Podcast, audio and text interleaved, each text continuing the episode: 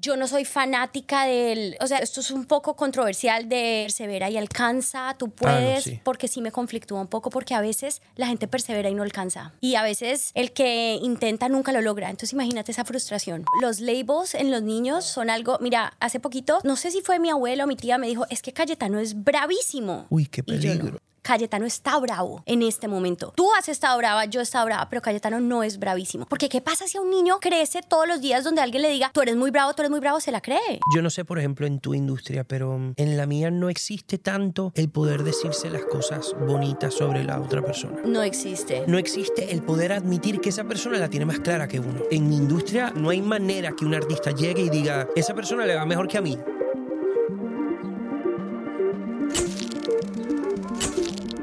Hola, ¿cómo están? Yo soy Mau Montaner y seguro me conoces como un artista o un cantante.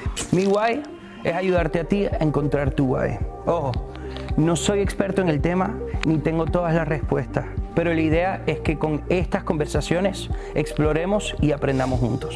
Esto es The Guay Podcast.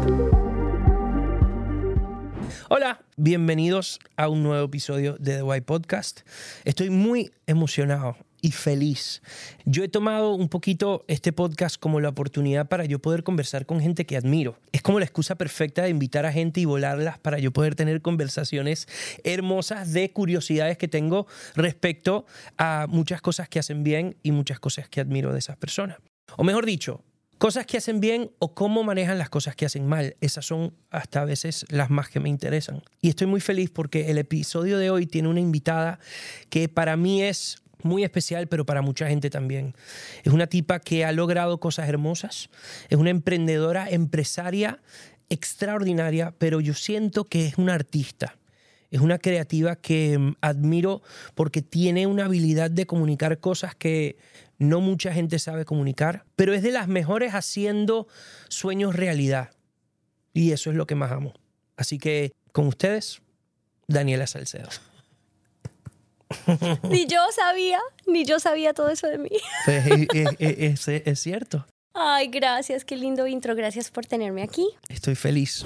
Hey, ¿cómo están? Estoy muy emocionado de contarles sobre Xfinity Mobile. Xfinity Mobile es el servicio móvil más rápido con celular 5G y millones de hotspots de Wi-Fi. Obtén el mejor precio por dos líneas de Unlimited por 30 dólares por línea al mes. Así puedes mantenerte conectado por un precio buenísimo. Se están acercando todas las fiestas y estoy muy emocionado. Eso sí, importantísimo para mí estar conectados con toda mi familia y mis amigos, no importe dónde esté. Visita es.xfinity.com diagonal fastest mobile para conocer más. Se aplican restricciones. Se requiere servicio de Xfinity Unlimited Intro y Xfinity Internet. Compara los planes de precios más bajos con 5G de los tres proveedores principales. Impuestos y cargos extra. Velocidades reducidas tras 20 GB de uso. Los límites de datos podrían variar. El servicio móvil más rápido es basado en pruebas para consumidores sobre Wi-Fi móvil y el rendimiento de datos celulares según los datos de UCLA Speed Test Intelligence en el 3T de 2023 para áreas de servicio de Comcast, incluida su presencia de Wi-Fi, o por UCLA para análisis de Comcast.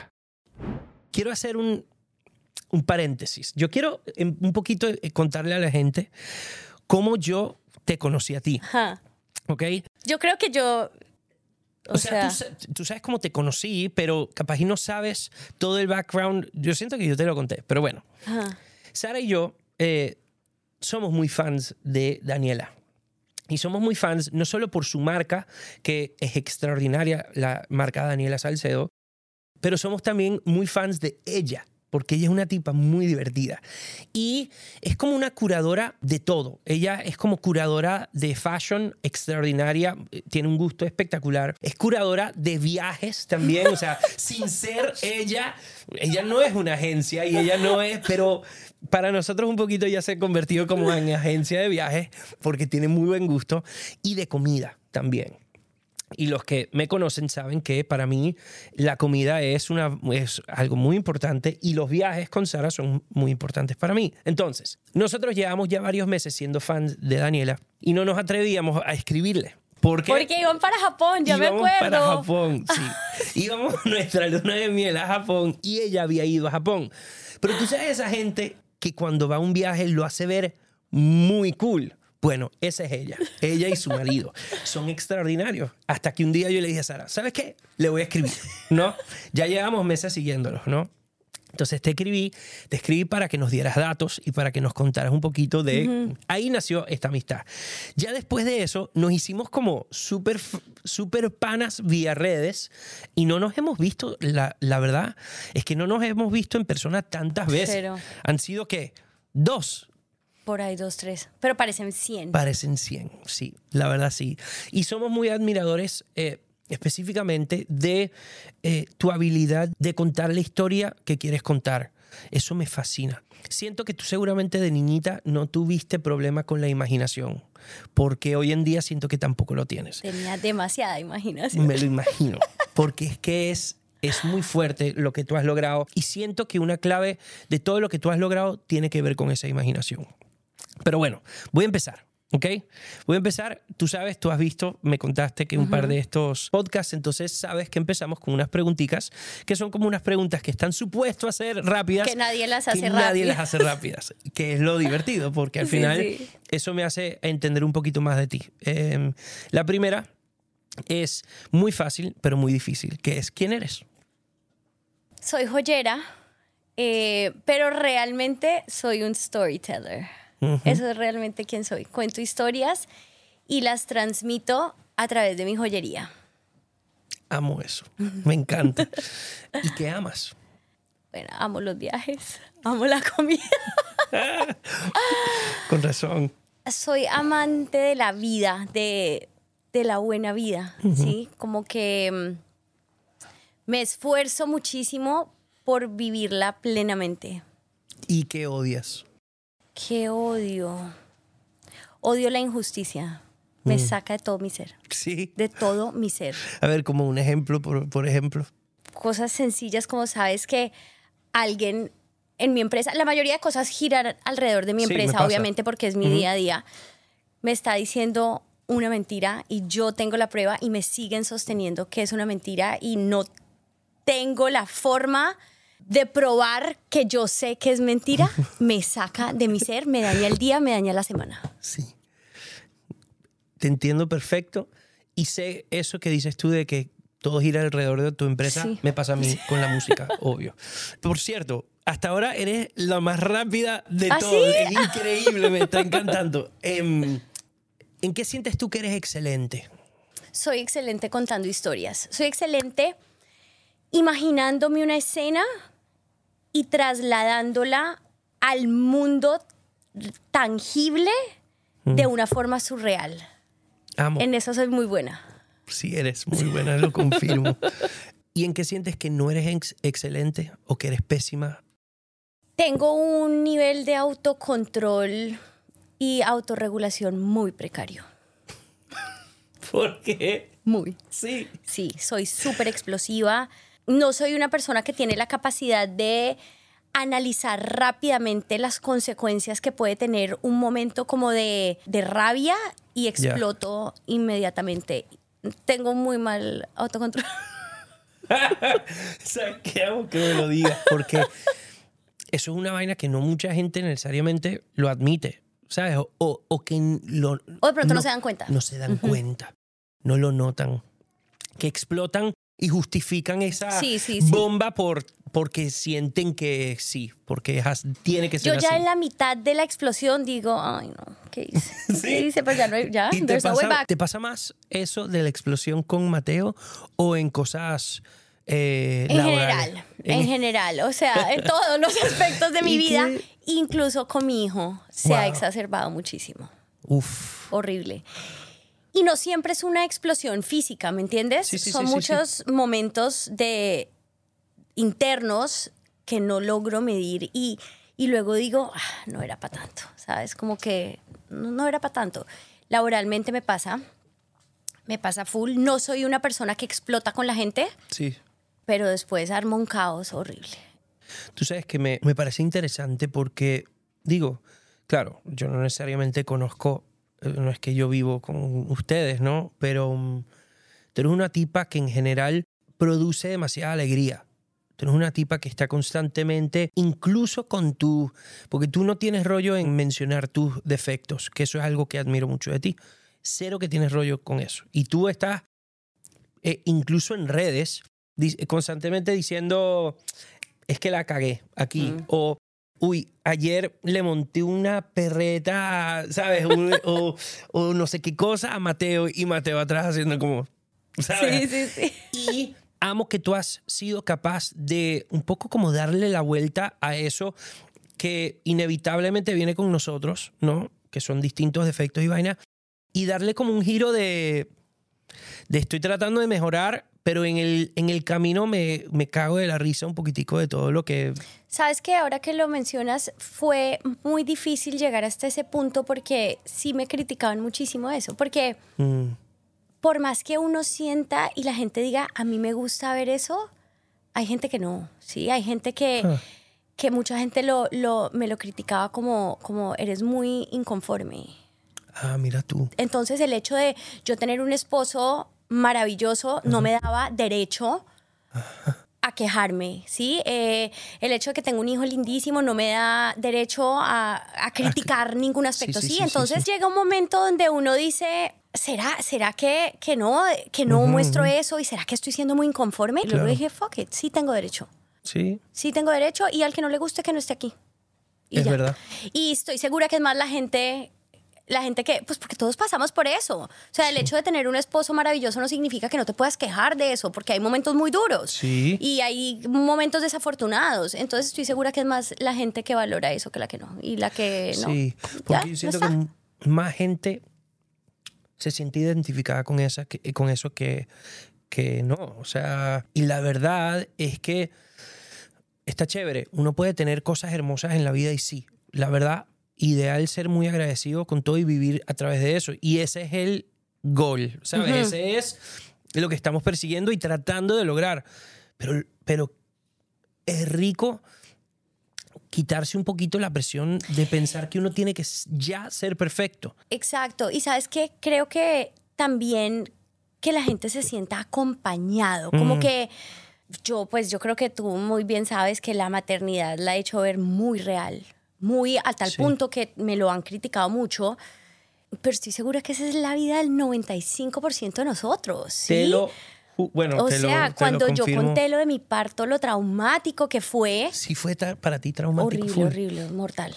Y yo lo conté y Sí. traumé a la mitad de la gente, pero la gente es como que yo ya quiero una cesárea y yo. mm, y que sí o no quiero oh, hijos. sí, Exacto. sí, también una Sí, buena sí. decisión.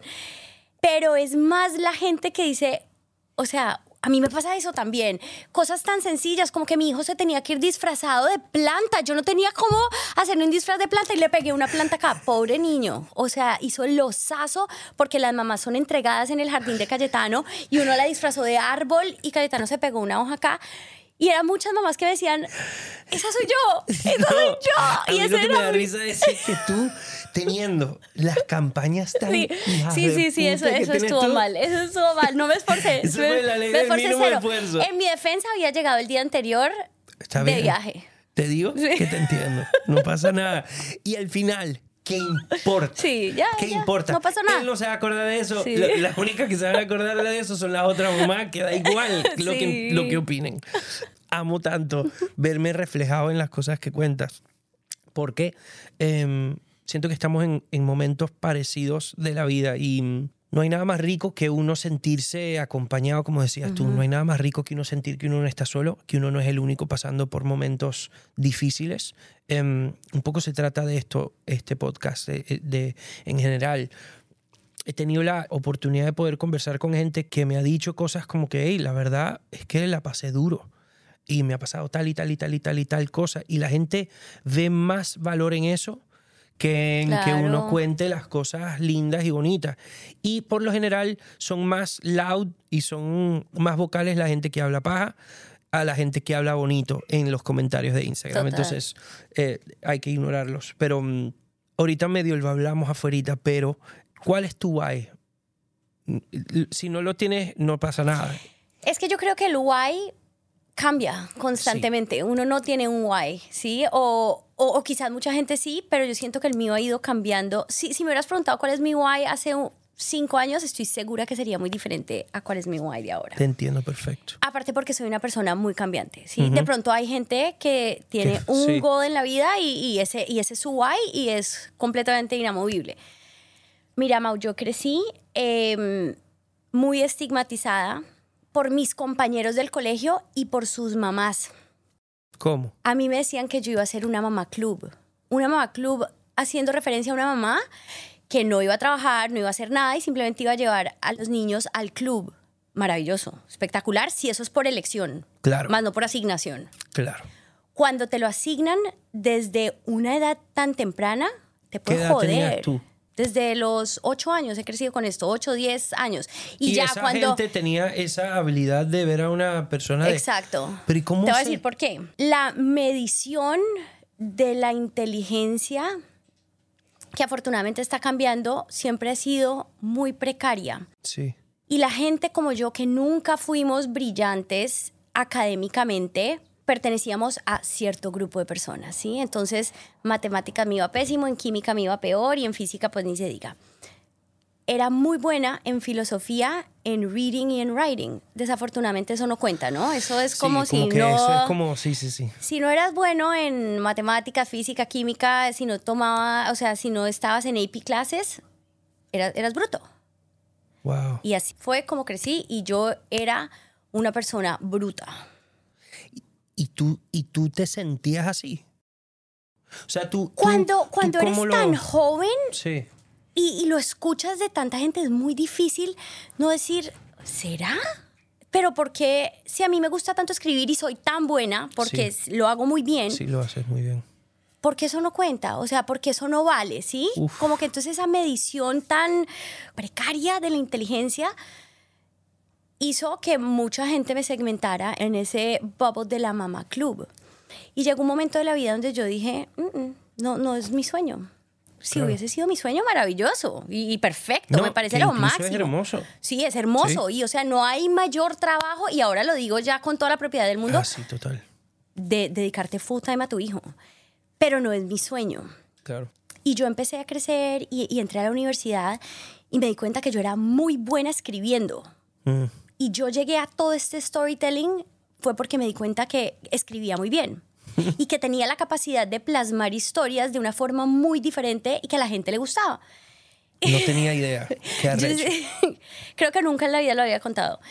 Y cuando creces con eso, yo creo que llegó un momento donde yo inconsciente o conscientemente, no te lo puedo decir en este momento, dije, yo voy a probarle a todo el mundo que eso no es así. Y ahora, Qué fresquito, qué lindo, ¿no? qué hermoso. Tú sabes que me, me- Primero que qué horrible. sí, es muy fuerte. ¿Tú crees que eso era una cosa de mm, el colegio en el que estabas o tú crees que eso es algo que capaz y existe? Yo creo que full? existe en todo lado, em, pero sí puede estar muy... Sí, sí, puede tener muchísimo que ver ¿Por por, el lugar en el que crecí. Porque hay que tener un cuidado enorme porque... mm, Demasiado. Los labels en los niños Ah. son algo. Mira, hace poquito, no, no sé si fue mi abuelo o mi tía, me dijo: Es que Cayetano es bravísimo. Uy, qué no. peligro. Cayetano está bravo en este momento. Tú has estado brava, yo he estado brava, pero Cayetano no es bravísimo. Porque, ¿qué pasa si a un niño crece todos los días donde alguien le diga, tú eres muy bravo, tú eres muy bravo? Se la cree. Claro. Se la cree. Así me pasó a mí. sí. Yo con eso soy súper cuidadosa con los labels en las personas. Y todo esto va a que creo que llegó un momento donde yo dije, yo le voy a mostrar a la gente que yo de bruta no tengo ningún, ni un pelo. Y lo voy a hacer a través de lo, de lo que mejor sé hacer. Bueno, una cosa, mi abuela es joyera. Eso, eso ayudó full, obviamente, en la construcción de todo. Ella me enseñó, a- sé de metales hace muchísimos años, eh, sé el comportamiento de las piedras, ¿sabes? Como que Claro. lo, lo sé hace, hace mucho tiempo. Y más que la joyería como tal, me gustaba mucho construir una compañía. Mira tú. Extrañamente, me, me- me llamaba muchísimo la atención como tener una empresa. Y la joyería fue la forma que escogí, como, como el vehículo que escogí para comunicarme. Y desde que empecé, lo hice a través de campañas visualmente muy atractivas. Porque Muy. quizás si ves las campañas de cuando empecé a las que hago ahora son muy diferentes, pero siempre la esencia es exactamente la misma. Entonces yo creo que eso re- responde un poco como, como la pregunta. Tú sabes que mm, yo veo en ti una tipa muy segura. O sea, es una tipa que, que en realidad nunca me hubiese imaginado que para ti número uno, ni el tema de la inteligencia era algo, ¿sabes? O sea, yo jamás hubiese dicho, bueno, tremendas joyas, pero ella es un poquito, ¿sabes? No, al contrario, ¿no? Y yo veo en ti una tipa que, que sí, que, que de- se demuestra muy segura, ¿no? Y eso no son características de una persona que por tantos años le dijeron, Eh, Eso te iba a decir. Esto es la historia de una en un millón. Una persona que tuvo un entorno demasiado como beneficioso para que mi historia no fuera otra. Porque Mm. Tuve un papá y una mamá que fueron, a ver, tú, lo que tú quieras, tú, tú puedes con todo. Entonces mi historia es esta, claro, de- de- o sea, soy muy afortunada de que esta sea mi historia, porque una persona que crece toda la vida diciéndole, es que tú eres bruta, probablemente se la creyó. En cambio, tuve un entorno que me respaldó tanto que me ayudó a, a tomar esas, como, como todo ese, ese ruido que me hacía la gente y darle la vuelta y demostrarle a la gente que esa no es la forma, esa no es la única forma de medir la inteligencia. ¿Qué es la inteligencia? O sea, al Sí. final, si tú vas a la definición de inteligencia, es la capacidad que tiene una persona para resolver un problema. ¿Qué es eso? wow. Sí, Es verdad. entonces digamos que, que tuve un entorno que, pues, que me salvó. Bueno, y si te digo la verdad, yo tampoco era el tipo más estudioso o brillante. De hecho, me da demasiada ladilla eh, estudiar. Eso para mí en, en el, el colegio, ¿sabes lo que me salvó un poquito a mí en el colegio? Que era un, que yo era un tipo muy agradable. Entonces, toda- todas mis profesoras me amaban. Entonces, yo me lograba salir de muchas cosas y de cada vez que yo la, eh, la erraba o que, o que sa- me sacaban F, porque aquí era con F sí. en, el, em, en el colegio, porque las, las profesoras me adoraban. Yo era el mejor amigo de todas las profesoras. Entonces, claro, llegaban y me decían, dale pues, vamos, ¿sabes? Y me, y me daban otras notas porque me amaban. Entonces, yo desde muy chiquito también me di cuenta que era una mierda en matemática. Soy una mierda en matemática, todavía lo soy, ¿no? Pero soy muy bueno en otras cosas y empecé a darme cuenta de eso desde chiquito, que decía, "Hmm, no, no va por ahí lo mío. Y qué lindo que la gente pueda tener desde chiquito y que los niños puedan tener desde chiquito. Por eso me encanta que Cayetano, por ejemplo, tenga una madre como tú, porque va a tener las herramientas para salir adelante y saber oye, que nos están poniendo un poquito casi como que en un embudo de cómo todo el mundo tiene que ser o la inteligencia está basada en lo mismo para todo el mundo, cuando en realidad no hay manera de medirlo para la humanidad. Eso no es genérico. Eso, eso no es genérico. Yo, antes de este día, obviamente me preparé mucho y mm, vi muchas cosas tuyas, leí mucho tuyo. Yo también me conozco mucho porque te conozco desde hace ya un tiempito, pero me siento muy identificado con muchas cosas de las que dices porque mm, yo también fui una persona que fui muy afortunada con esto de estar rodeado de una familia que, que siempre me apoyó mucho en todo lo que yo me soñé, tanto en la música como en esto, ¿no? Pero no, no todo el mundo tiene eso.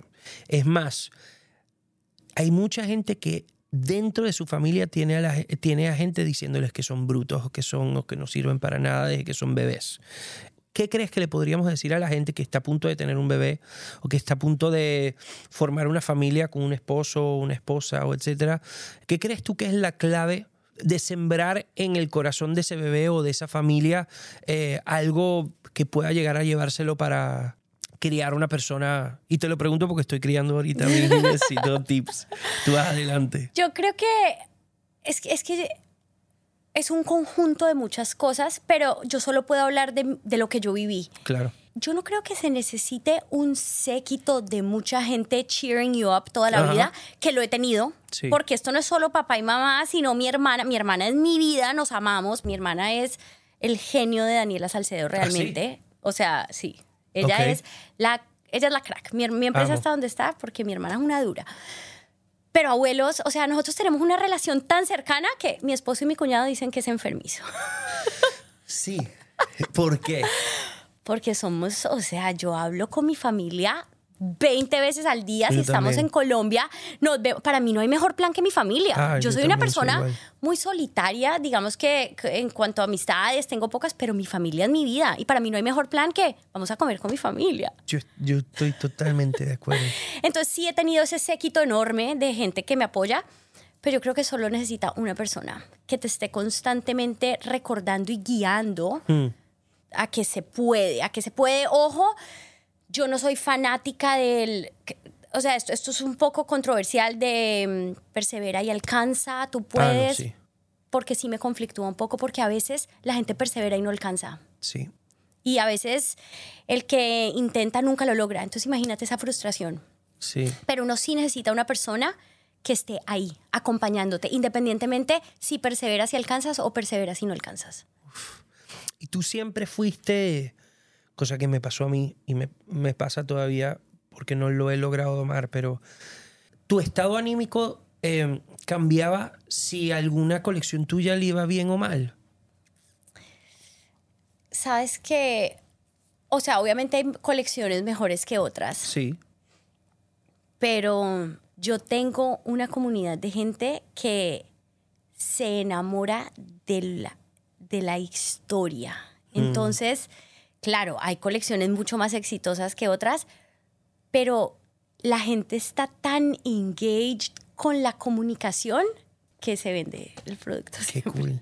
Entonces, sí, o sea, obviamente no todas las campañas son iguales, no, to- no todas las ventas son igual de exitosas, pero yo no te puedo decir así que tenga una colección que yo diga, "Ah, fue horrible y entré en depresión y tuve un meltdown. No, no, Wow. sí. ¿Y tú crees que el éxito de todo puede tener un poquito con que tú te enfocas muchísimo más en la comunicación y en el storytelling que en necesariamente solamente decir Es que joyas hace todo compra el mundo. Joyas cualquier persona puede hacer. Al final, ¿por qué la gente quiere las joyas? Es porque la gente le gusta el universo, la gente quiere pertenecer a ese universo, que es por lo que yo me preocupo tanto que esté tan tan curado, ¿sabes? Que tenga un, un- que sea tan único Sí. y que la gente se sienta parte de, ese- de ese universo. Al final siento que sean joyas, sean zapatos o sea sacos, es el universo a lo que la gente quiere pertenecer. Me fascina eso, me fascina porque mm, no hay duda que tú eres una referente para mí a la hora de crear este proyecto. O sea, mm, tú constantemente sales en conversación cuando estamos reunidos con el equipo. Y lo digo muy en serio, porque eres una tipa que... mm, Oye, haces tanto con tanta excelencia. Y yo soy fan del storytelling. Y muchas veces a mí me cuesta, porque yo vengo de, yo vengo de la música. Ese storytelling lo tengo claro. Para mí eso no, no es tan... Pero entender que una marca no es solamente un producto, sino que es una oportunidad de comunicar y de, contar historias y de llevar a la gente paseando por un viaje imaginario. Hay que tener un nivel de inteligencia muy superior, o sea, muy impresionante, porque no es lo mismo este producto, que aparte, gracias a Dios, tú también eres excelente con, con la calidad y con todo lo de tu producto. Pero es mucho más fácil decir, este producto está bien y este producto está más o menos, porque se, es tangible y se nota. Sí. En tu caso, de las cosas que siento en lo que más te dedicas, es en lo intangible de esa marca y en lo intangible de lo que comunica Daniela Salcedo. Yo admiro mucho eso porque me cuesta mucho. Yo, por ejemplo, en esto yo decía, pero es que tenemos que hacer algo como Daniela, carajo, que ella es capaz, ¿sabes? Em, tú te preparaste mucho antes de lanzar Daniela Salcedo leyendo, porque yo incluso, yo te sigo y yo vi una lista de libros que tú Sí. recomendaste. Hay uno en específico que te quiero preguntar si tuvo mucho que ver ese libro u otro libro que te ayudó a con, con todo este camino que, que has estado recorriendo. Start with a Why, de Simon Sinek. Lo aborté. O sea, Lo dejé. Wow. Yo sí. Me pasa mucho, yo solo leo emprendimiento. Es de lo único que me interesa leer. Y muchos de los libros los dejo a la mitad. me molesta mucho los libros como tan soñadores. A ver, yo soy un poco de teoría, muy teórica y me gustan mucho los libros que te exhiben la teoría paso uno, paso dos, paso Práctico. tres, porque yo soy de esas personas que me gusta extraer y aplicarlo. A mí, o sea, ahí va un poco lo que decía ahora, como que yo no soy de esas personas, so- soy muy soñadora, pero soy muy aterrizada, ¿me entiendes? Amo como eso. que a mí no me gusta da- darle mucha vuelta a las cosas. Me gusta, esto se hace así, así, así, boom, aplico. Lo puedo aplicar, no lo puedo aplicar, saco lo que me sirve, dejo lo que no. Entonces me gustan mucho los libros teóricos. Hay un libro específicamente que me he leído 100 veces y regreso a él varias veces, que se llama Bueno, Bonito y Carito. Wow. ¿De quién? Es, no, no, en este no. momento no, lo, no, me acuerdo, Ahorita pero después lo buscamos ajá, y se lo ponemos a la gente. es maravilloso y es ideal cuando entras en ese conflicto. Cuando uno empieza una empresa, uno siempre siente que debe competir por precio. Es lo más lógico, ¿me entiendes? Es como, Claro. yo soy una empresa nueva, pues yo debería empezar Más- más a vender. bajito. Sí, ese nunca fue mi pensamiento. Uf. Yo empecé con unos precios muy parecidos a los que tengo ahora, ¿sí? Porque yo sabía que yo no iba a competir por precio. Espectacular. Entonces, ese libro para mí es una herramienta increíble que te explica por qué competir por precio no es la única forma y es la más peligrosa. Porque siempre va a haber alguien que ofrezca un, un- precio más económico que el tuyo. Entonces, es muy delicado. Entonces, yo empecé a poner y yo dije, ¿cómo voy a competir yo con el mercado? Ojo, hay algo muy importante. Yo tengo un 360, porque yo no solo tengo una empresa, sino tengo a Daniela Salcedo, persona natural. Persona natural. Muy Sí, chistoso, sí. pero en, en mi empresa No, siempre nos referimos así. Sí, sí, sí. Entonces, digamos que, Porque está Daniela Salcedo, la marca. Exacto. Y está Daniela Salcedo, la persona natural. y si tú ves, es un universo completo. Sí, Yo sí, no me separo de mi marca, mi marca no se separa de mí. Entonces, somos uno. No, es que de hecho, el ADN de tu marca eres tú. Soy yo, Y- exacto. Y, es hermoso porque se ve, oye, el ojito, por ejemplo, es como si fuese. El ojo, llevo, ojito. llevo coleccionando ojos y corazones como 18 años, en diferentes formas, en fotografía, en esculturas, en- en, Wow. cua- entonces no es algo como que simplemente un día yo dije, Ah, este "Ah, es esto me lindo". gusta. Sí, Sí, no, esto es- tiene, esto es bonito, tiene, no. un, tiene una razón de ser. Y ahí me devuelvo un poco a lo que estabas diciendo, que yo siento que crear parte muchísimo de ese genuine you. Mm. ¿sí?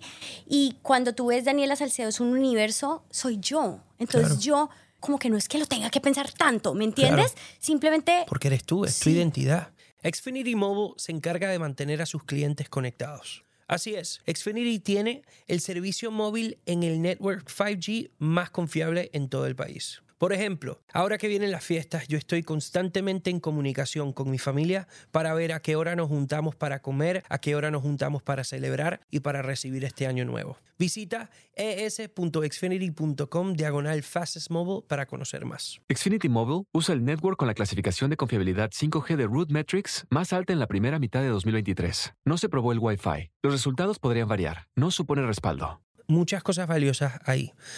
Número uno, una de las razones por las cuales yo quería que tú vinieras era precisamente porque yo en este podcast he hablado demasiado de cosas que son del ser, ¿no? Y de, por ejemplo, del ego, de la ansiedad, del autoconocimiento, y son cosas que casi que podrían existir dentro de este mundo intangible, ¿verdad? Y en tu caso siento que eres muy práctica y, y que llevas un poquito ese ser al hacer, ¿no? Y, y tienes una habilidad hermosa de ser práctica. Tú tienes eh, algo que amo, que es que estás constantemente dándole a la gente en tus redes mucha información práctica de cómo emprender. Yo amo eso, porque eres una tipa generosa con la información, no te la quedas para ti.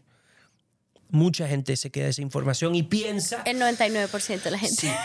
Y piensa que por quedarse esa información van a salir adelante. Hay una historia, eh, no me acuerdo bien quién la contó ni de dónde viene, pero le preguntan a un tipo que estaba sembrando maíz que por qué él le daba la fórmula de su maíz, que era el mejor, a todos los campesinos de alrededor. Y él contesta, porque es que si yo le doy la fórmula a los que están a mi alrededor, todos nos beneficiamos y no permito que una mala siembra de otra persona o que algo que contamine, la, la, venga y me, también me friegue lo mío. Entonces, si estamos todos constantemente creciendo y mejorándonos, yo voy a tener una mejor eh, cosecha. Estoy completamente de acuerdo. Y me fascina ese pensamiento y siento que tú lo tienes muy claro. ¿Sabes qué creo, Mao? Que emprender es un, es un camino tan complejo y tan solitario que al final la gente que, o sea, digamos que este término me, me conflictúa, la gente que ya lo logró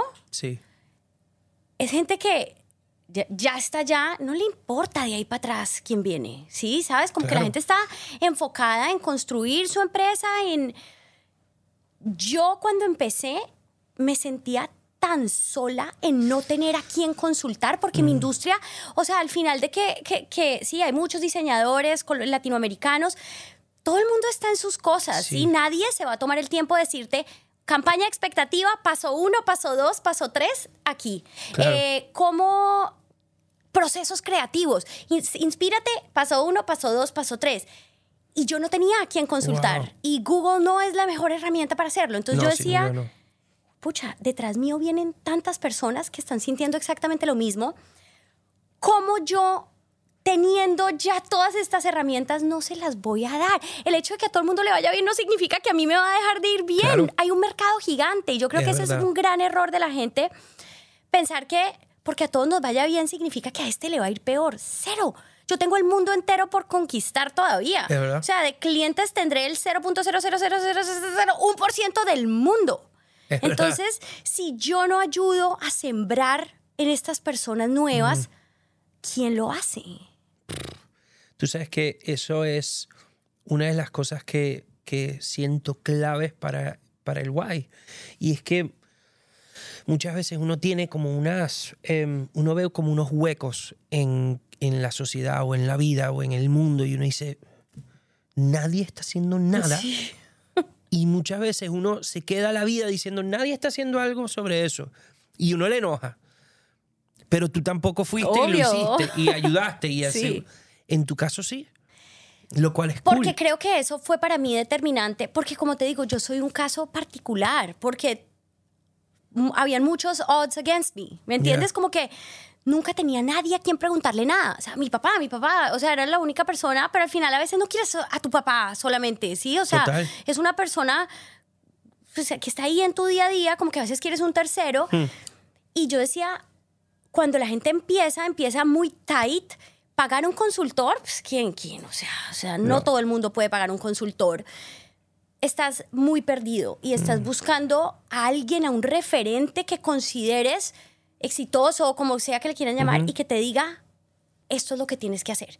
Y, mm, y yo creo que eso, o sea, al final, a mí no me sirve de nada tener una empresa súper exitosa, Mao, y quedarme con todo. Porque, ¿para qué? O sea, qué rico que todo el mundo pueda. O sea, hay tantos emprendedores, gente tan talentosa, que yo estoy segura que a mí eso no me va a afectar. O sea, si a todo el mundo, mínimo. en lo más Al mínimo. contrario. Obvio. Y tú sabes que mm, yo no sé, por ejemplo, en tu, en tu industria, pero mm, en la mía no existe, cosa que estoy tratando de ayudar a que empiece a suceder, em, no existe tanto el poder decirse las cosas bonitas sobre la otra persona. O sea, No existe. No existe el poder admitir que esa persona la tiene más clara que uno.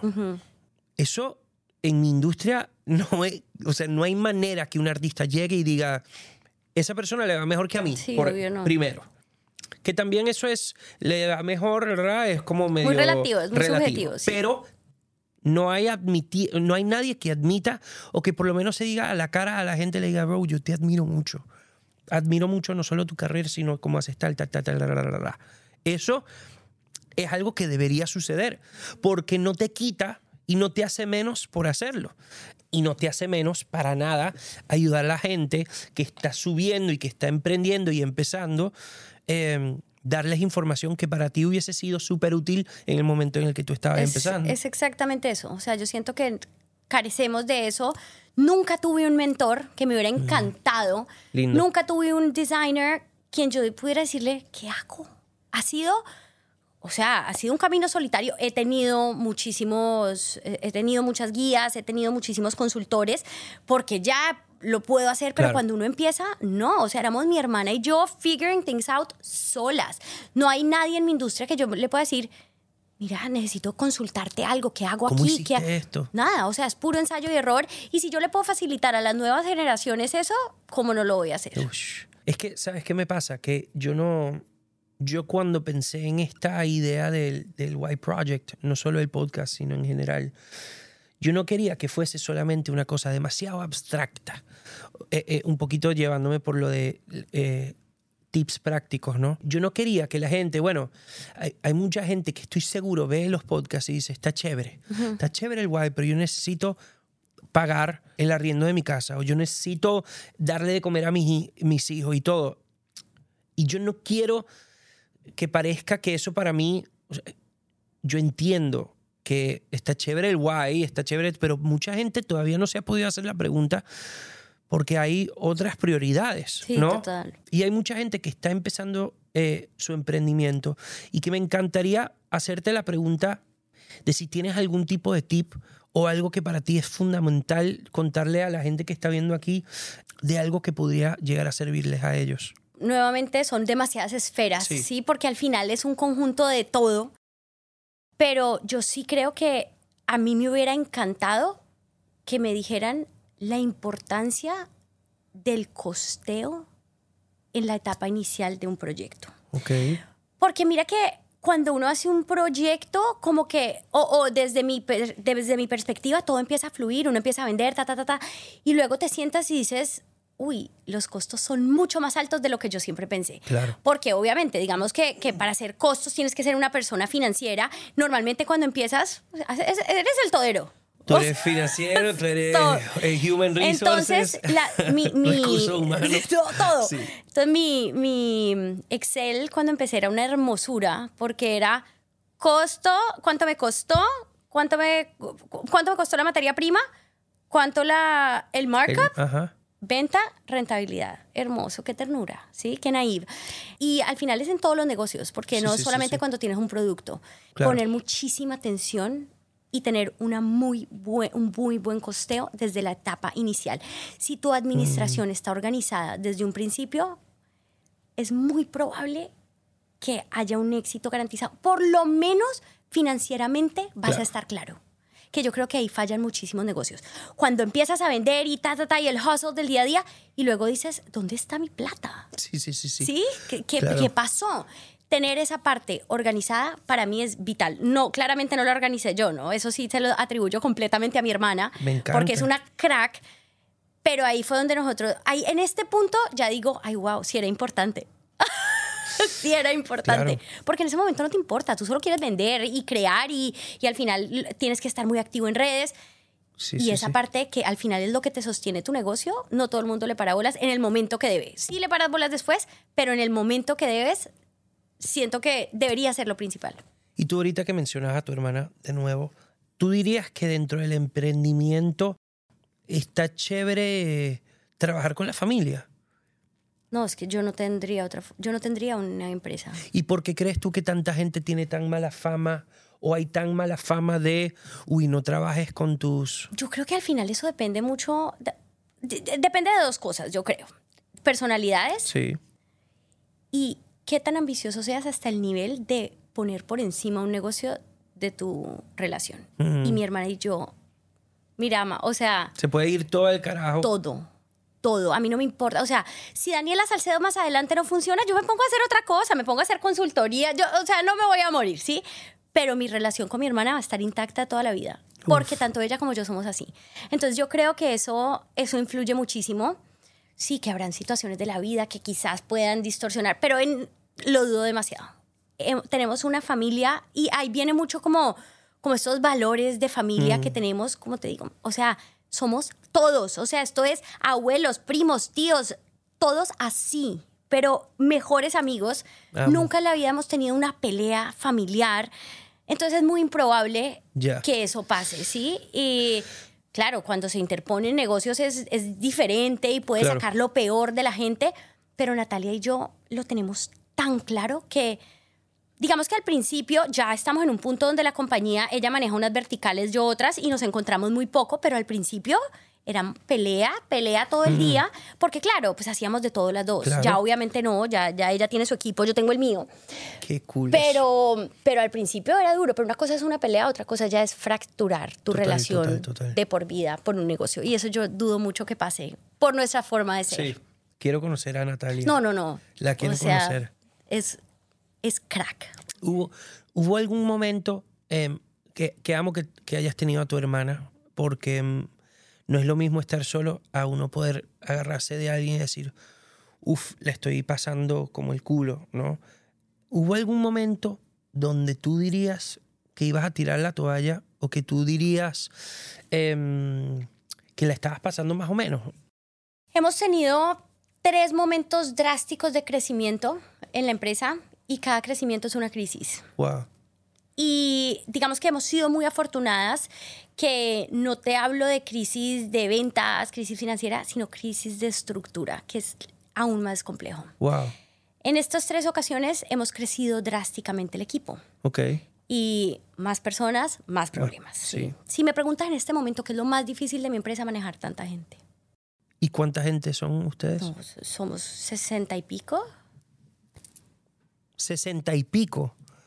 Eso es mucha gente, Dani. Mucha, mucha. Entonces, una cosa es lidiar con cinco problemas, otra cosa es lidiar con 65 problemas. ¿Por qué digo problemas? Porque tienes que, ya no, ya tienes que lidiar con todos los problemas personales de tanta gente. Uf, sí. Porque al final sus problemas personales influyen Afectan en todo, su claro. día a día. Entonces es, y nosotras, o sea, somos somos superhumanas, entonces todo nos lo tomamos personal, ¿sabes? Entonces Claro. es como algo le pasó a esta.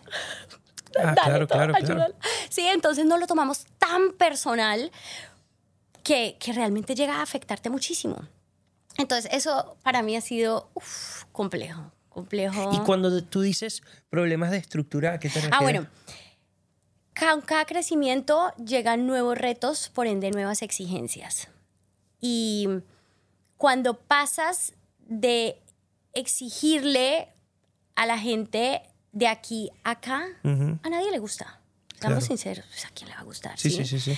Pero cuando tú ya te cargas tanta responsabilidad, por ende la exigencia tiene que ser mayor, eso es, eso Claro. es lógico, ¿sí? O sea, la Sí. compañía tiene que funcionar. Yo a principios de este año, finales de año, del año pasado, principios de este año, tomamos, eh, se llama el DS Building. Es un edificio donde tenemos toda la operación junta, parte administrativa y taller. Yo antes lo tenía separado. Qué cool. Ahora lo tengo todo junto. allá. Me muero, me muero si van. Es muy cool. ¿Dó- Entonces, dónde queda En esto? Cali. Yo quiero ir para Sí, allá. Pero espérate, tú vives en Yo Ciudad vivo de en México. Eso es muy loco. Es muy, es muy, fue muy duro al principio. Yo viajaba cada 15 días a Colombia. Uf. Heavy, horrible. Eh, hasta que ya la empresa cogió Sí, sí, sí, como una tracción, sí, una dinámica donde no se necesita todo el tiempo de mí. Pero tenemos un building Ujú. y tienes que sostener el building. Un building es un building. Sí. Y eso trae nuevos retos, nuevas exigencias, nuevas metas. Y es, el, a principios de este año fue muy complejo porque muda, movernos a este lugar no me dejó sacar una colección. Y anda, sostén 70 familias sin lanzar una colección. Claro. Fue caótico. Casi me muero. Porque llega un momento donde tú dices, o sea, yo vivo desde las colecciones que lanzo. Sí, yo tengo un core collection que digamos Sí, eso es que lo que me siempre- eso es lo que funciona, pero a la gente le gusta el hype de la colección Y nueva. más porque tú, oye, quieras o no, tú has creado una fama extraordinaria de una... Tú eres un poquito como trendsetter. Ay, qué Y- y con- presión. con- no, sí, sí lo es. Por eso, o sea, no puedes ya no. Ajá, exacto. Y eso es horrible. Pero, Pero, al te mismo voy a decir, es eso me llevó a darme cuenta que no pasa nada si no lo hago. ¿Sabes? Porque tengo una presión autoimpuesta, hartísima de que tengo que sacar esta colección, tengo que hacer esto así. te- Y no pasó nada. Y no me morí. Y mi empresa no se acabó. Y la gente no todo dejó de perfecto. comprar Nada o dejó pasó. de seguirte porque no. Nada pasó, creamos otras estrategias de venta donde hicimos varios eventos por fuera, vendimos Core Collection, que es nuestras piezas de línea, conseguimos distribuir y nada pasó. Y hermoso, porque ahí te das cuenta que es una presión autoimpuesta completamente infundamentada. es que es de mentira. Sí. Qué- Entonces, eso, cool. eso nos mostró, fue como, ay, wow, no pasa nada. No pasa nada si tu colección se atrasa 15 días o un mes. No, nadie, no, no pasa nada. Entonces, sí, digamos que... Tú sabes que te admiro mucho, lo digo muy en serio, porque mm, sesenta y pico de personas es un huevo, es mucho. Y siento que me pasa a veces cuando uno ve estas marcas, es que parecen casi que no existiera, que fuese como que no existieran humanos allá adentro, ¿sabes? Porque parecen una compañía tan enorme y, y- y- y como humanless que parece una máquina. Sí, ¿no? total. y me inspira demasiado que tú desde siempre fuiste Daniela Salcedo, ¿no? Que empezó esto, capaz y, eh, capaz y no, vendiéndole a otra muchacha que después le vendía a otra y tú te diste cuenta, ah, no, chico, espérate, te vas a llevar tú el negocio, ¿sabes? Porque, porque tu abuela te dijo, Sí. no, no le vendas a ella, sino véndelo tú, de supuestamente collares que tú habías dicho que eran horribles, pero no te creo nada. Em, ya eso es una empresa enorme. O sea, Daniela Salcedo no es ya solamente un, ah, mira esta cosa tierna, este emprendimiento. No, es muy fuerte lo que tú has logrado. No, y, y al final, o sea, sin esa gente yo no soy nada. Mm. Esa gente es mi vida. Y gracias a ellos yo estoy aquí porque al final llegar a este punto necesitas mucho talento. Sí, sí, y sí, ya uno como persona natural o solo, yo no hubiera logrado nada. Mm. Porque ya es un conjunto de gente especializada en cosas que yo no sé. Que tú no tienes O sea, sí, yo hago la dirección creativa, pero eso es una partecita muy pequeña de lo que se desprende que dependo de ellos. Sí, porque siento que los empresarios sienten que la gente les debe, ¿sí? Sí, sí, Como sí, yo, ellos, no, no, no, no. Nosotros les debemos. Nosotros no, somos gracias a toda la gente que se levanta todos los días a trabajar por uno. Porque sí, al final yo soy la cara, sí, y todo el mundo los créditos siempre, ay, Daniela. O sea, yo dirijo la empresa, yo hago las campañas, pero es gracias a toda la gente que trabaja conmigo todos los días porque se desprende una cadena Sí, de sí, ahí, sí. ¿sí? Gracias a ellos es todo. Wow. Mira, algo clave que siento. Y es, en todo esto tú, pues sí, eres, como dices tú, Daniela Salcedo, la cara y todo eso, pero tú no has dejado en toda esta conversación de hablar de toda la gente que sembró en ti y que cons- constantemente está trabajando para lo que en teoría es el sueño de Daniela Salcedo. Ujú. ¿Tú sientes presión? Ahorita mencionaste, dijiste, tú sabes lo que es mantener 70 familias. ¿Eso tú crees que es algo que a ti te pesa o al contrario te motiva a... Ambos. O sea, es un peso porque es una responsabilidad. Sí. Al final, sí, si Daniela Salcedo no existe, probablemente esas personas pues van a conseguir otro trabajo, pero es la realidad en este momento de todos. Y toda esa gente depende de mi esfuerzo. Y que en eso sí me tengo que cargar completamente yo. ¿Sí? Porque si yo mañana no quiero diseñar una colección, se acabó la empresa. Claro. Porque al final hay cosas que sí dependen únicamente de mí. Toda la, todo el diseño del producto y toda la dirección creativa de la parte visual es, es mi cargo. Claro. Si yo mañana me levanto y digo, ¿qué creen? No, no quiero crear, se acabó. Wow. O sea, no hay otra persona en este momento que pueda Que asumir pueda- eso. ya. Entonces, al final sí es una responsabilidad. No puedo darme el lujo de un día decir, este mes como que, como que no tengo muchas ganas de trabajar, ¿no? Porque al final toda la parte de comunicación recae en mí. Ya. La gente de mercadeo no saca nada sin que yo les haga el guion. Ah, es que el claro. guion. Entonces, digamos que yo empiezo toda la cadena. Y Mm. es una carga, eso es- al final sí es una presión. Pero, al- pero también es como cuando llega al final del mes y uno dice, "Wow, toda esta gente en este momento, porque una vez más me molesta mucho la retórica del empresario de todo esto me lo deben a mí, nadie me debe a mí nada, nadie me debe a mí nada.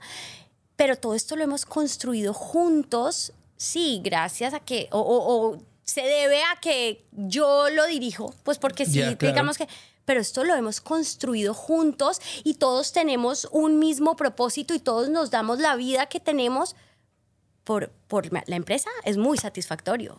Amo, amo mucho tu, tu, tu estilo de liderazgo porque es, una, es algo que sin duda va desde el amor. Y sabes qué, creo que me, me molesta mucho, una vez más, cre- creo que es muy claro que voy, soy súper antisistema, me molesta mucho las, las compañías verticales. Mm.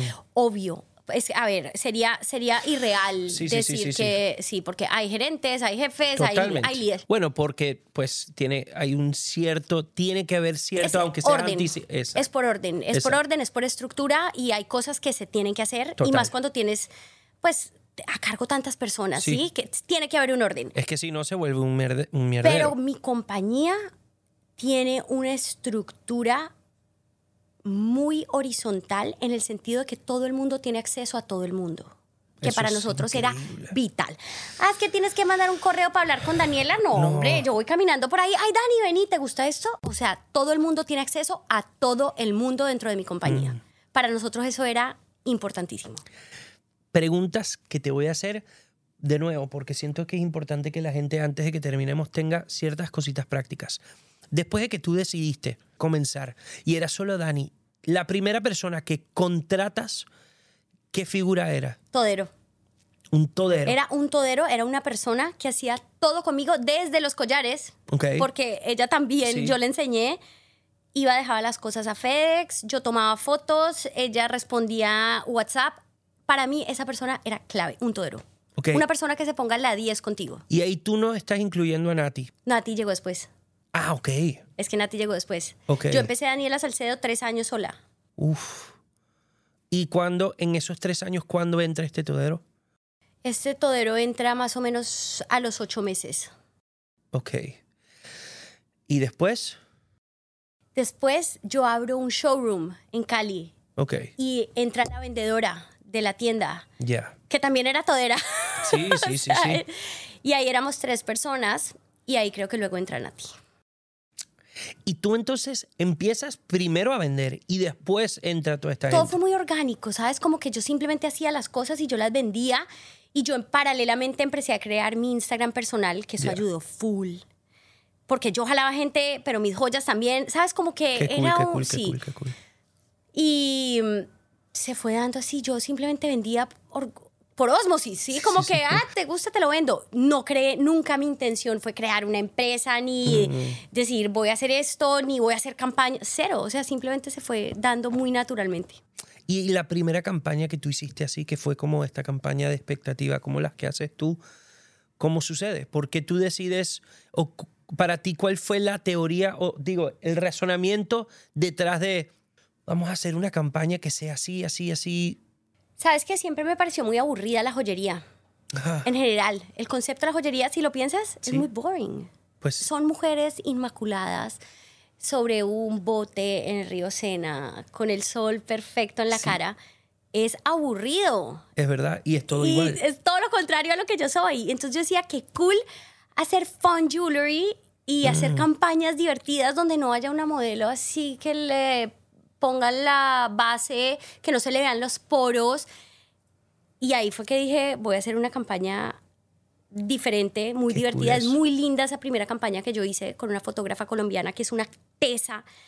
Y entre ella y yo, se llama Andrea Suárez, entre ella y yo desarrollamos un concepto un poco dif- diferente, sí, como que yo me quería salir un poco de ese, de ese prototipo de campaña Uf. aburrida y la, la sacamos adelante y fue un hitazo. A la gente le encantó, Amo. le encantó. Mira, em, te iba a decir em, que te admiro mucho y que estoy agradecido por ti porque, em, de nuevo digo, yo quiero sembrarle a la gente que nos ve todo tipo de herramientas. No quiero solamente, wow, mira esto tan espiritual y vaina y que la gente diga, bueno, está bien, pero necesito, ¿sabes? Em, yo voy a, invitar a la gente que está aquí, que sigue ya un poquito lo que empezamos a construir, que, que si ya no seguías a Daniela, más allá de por, por su marca, que, que de nuevo se van a quedar locos con lo que ella crea y con lo que ella hace y los cuentos que ella em, cuenta. Pero es importante para mí, porque ella lo tiene muchísimo más claro que yo, que ustedes la sigan porque ella está constantemente dando ayuda a gente que está tratando de emprender. Yo sé, porque llevo cuatro años tratando de lanzar esta marca, el trabajo tan heavy que es. Es mucho peor de lo que uno se imagina. y ha sido referente, en, en- te lo juro, ha sido referente para nosotros. Entonces, eh, más que verme a mí, eh, que me parece hermoso, porque esto, gracias a Dios, está siendo eh, una, em- eh, es, es una empresa que ya tenemos muy claro en realidad que es lo principal, el porqué de la empresa. Pero yo les los invito a que, a que la sigan porque les va a ayudar demasiado. Y decirte a ti que mm, yo creo que tú tienes el why muchísimo más claro de lo que tú te imaginas porque lo haces constantemente. Y eres una tipa muy generosa con tus herramientas prácticas para ayudar a la gente a salir adelante. Entonces, te invito a que, yo sé que lo tienes claro, pero que no pares de hacer esa parte de lo que es Daniela Salcedo, porque está chévere las joyas que son excelentes, está chévere tus campañas que son excelentes, pero lo más excelente es quién eres tú generosamente dando esa información para la gente. Te lo prometo, es mind blowing. Y yo aquí te hago todas estas preguntas no porque quiero solamente que ellos aprendan, es porque yo las necesito. Tú me tienes un WhatsApp de distancia Sí, de consultarme yo todo. Yo lo sé que sí. Que de hecho, después hablamos, te voy a llamar y voy a decir a ver si quieres ser todo, consultora quiero de hacer, The White todo Project. sí, todo sí. Ok. No, muchas gracias. Gracias. O sea, esto es, para mí es un honor gigante. Y gracias, ¿sabes qué? Porque nunca me había cuestionado cuál era mi why. Wow, cool. Nunca, jamás. O sea, siento que es un cuestionamiento que quizás la gente o no le ve la importancia o lo omite. Wow, claro. ¿sí? Y realmente me senté a pensar en cuál es mi why. Y quizás sí, quizás puede que sí lo tenga más claro. Te quiero. Muchas gracias por venir. Gracias. Esta tipa es lo máximo y la amo. Este programa fue presentado por Xfinity Mobile. Cámbiate el servicio móvil más rápido con celular 5G y millones de hotspots de Wi-Fi. Visita es.xfinity.com diagonal fastest mobile para más información. Basado en pruebas para consumidores sobre Wi-Fi móvil y el rendimiento de datos celulares según los datos de UCLA Speed Test Intelligence en el 3T de 2023 para áreas de servicio de Comcast, incluida su presencia de Wi-Fi, o por UCLA para análisis de Comcast.